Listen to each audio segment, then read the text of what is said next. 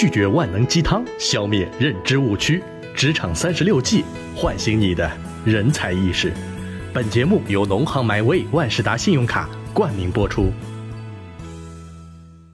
各位听众朋友，大家好，我是静雅，欢迎来到职场三十六计。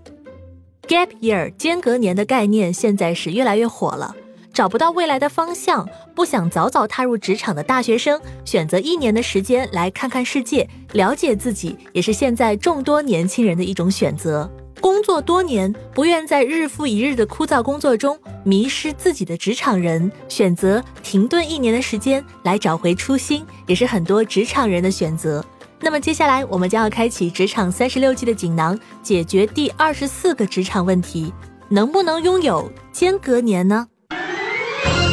各位好啊，给大家介绍一下新的小伙伴啊，策划乐乐啊，乐乐给大家打个招呼吧。大家好，非常荣幸加入这个大家庭。因为之前在波兰做了一年的志愿者，虽然已经回国工作半年了，但可能刚开始还是需要一些时间跟大家磨合，还请大家多多指教。哇，去波兰做志愿者好酷哦！还行啦。做志愿者辛苦吗？不辛苦，大多数时候都是给孩子们介绍中国文化，不是每天都有活动的，所以还能出去玩玩。那是不是周边几个国家也都去过了？是呀，欧洲只要是申根签证能去的国家，我都去过啦。好羡慕啊！我也想有个间隔年，让我出去看看。想去就去喽。可我才刚毕业不久，没啥积蓄，别说间隔年了，休个假都要看余额决定目的地。再说，都已经工作了，总不见得问爸妈要钱吧？那你可以申请农行 MyWay 万事达信用卡呀，境外消费返高至千元刷卡金。现在办卡更有机会领取喜马拉雅季度会员哦。现在就去。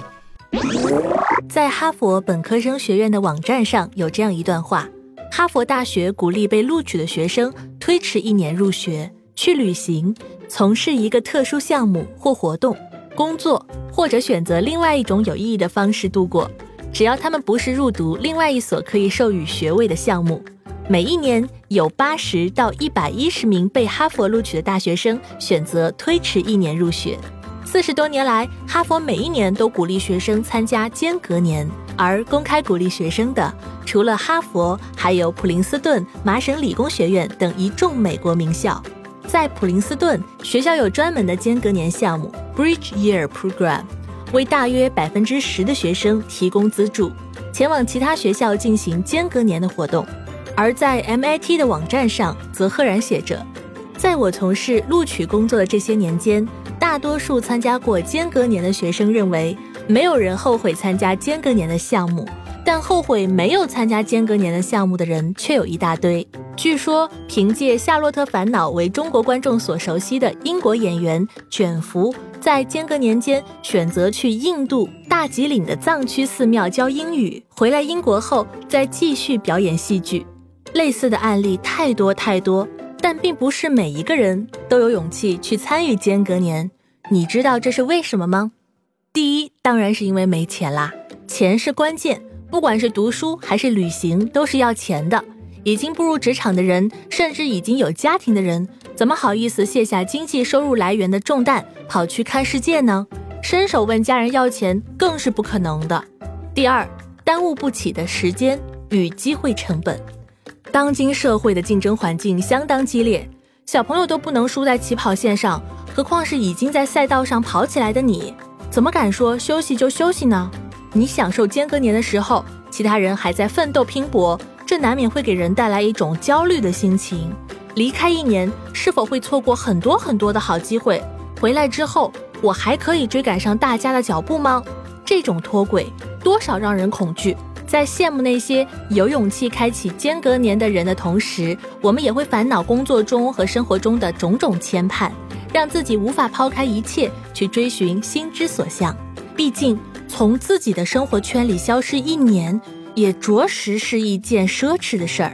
那么，在今天的节目里，我们请到的坐堂大师是阿鲁沙集团董事会主席兼总裁罗谦，来听听他是怎么看待这个问题的。罗总您好，请问，如果您一直长时间处于一个工作状态，比如说工作了很多年，突然之间想给自己放一个长假，实现一下诗和远方的梦想，或者是重新去充电读书？那么您觉得有这样一个休息期是可行的吗？嗯，我觉得从我本心的回答，我觉得那当然是可以的，那当然是可以的。那如果说很多条件允许的话，我觉得完全可以给自己带来一些诗和远方的东西。这个毫无疑问，我觉得有时候反倒是这是好事情。那如果客观条件允许的话啊，我说的是，那当然我觉得没问题。但是具体的实现、具体的时间，那么因人而异。我觉得这个没有问题。感谢罗谦的回答。事实上，有无数种间隔年活动可以选择，不单单是旅行，还有比如探索更高的学术追求、从事志愿者工作等，挖掘未来职业的可能性、学习新的语言、积累工作经验，都是比较普遍的间隔年选择。许多学生加入的也都是国际正规组织主办的间隔年活动，但这个社会对于间隔年还没有那么多的理解。所以在参与间隔年之前，我们首先必须弄清楚以下几点：第一，间隔年绝不是说走就走，间隔年不是彷徨失意的救命稻草。如果只是因为短暂的挫败而想要逃离职场，那么充其量只是散心的理由。真正的间隔是带着问题上路，知道自己为什么要离开，想要体验什么，获得什么。只有这样，你才有足够的勇气去面对间隔年所带来的风险。如果对自己在间隔年之间要做的事儿没有很好的计划，只是为了间隔年而间隔年，那么还不如继续工作，因为最后你始终要回来的。第二，间隔年不是万能的，梦想不是一朝一夕，不是每个人上路都必然会找到诗和远方。如果是这样，旅行早就解决人类的所有烦恼了。